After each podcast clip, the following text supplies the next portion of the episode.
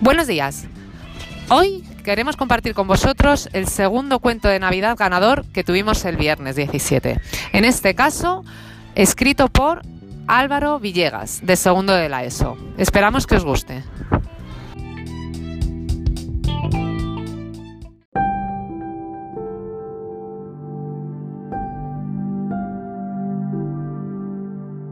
Concurso Cuento Navidad, desde la perspectiva del buey.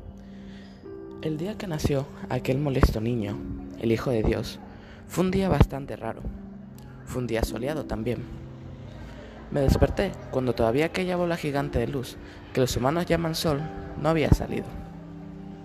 Un ser sobrenatural y omnipotente, o eso creo, se me apareció.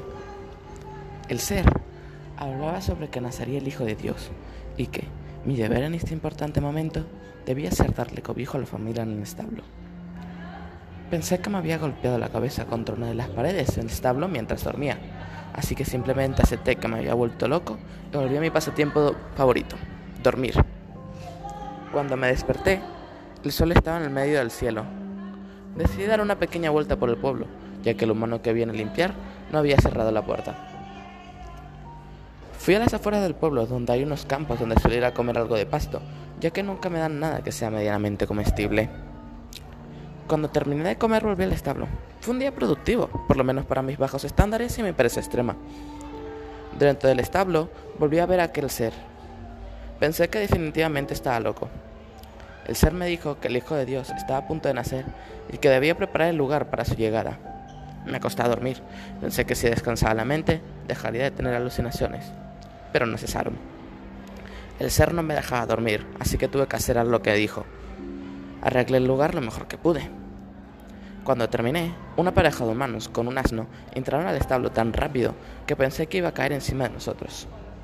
Rápidamente cogieron una de las estancias del establo, mi estancia para ser exacto, donde yo iba a dormir. Así que tuve que conformarme con un pequeño espacio que quedaba en una esquina de mi estancia. Al rato, algo empezó a chillar con un chillido tan molesto que no pude ignorarlo y seguir durmiendo.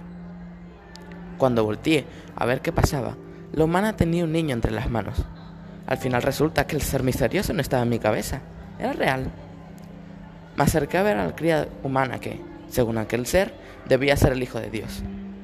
Ese día tuve la oportunidad de ver el Hijo de Dios con mis propios ojos. Nada mal para un simple buey.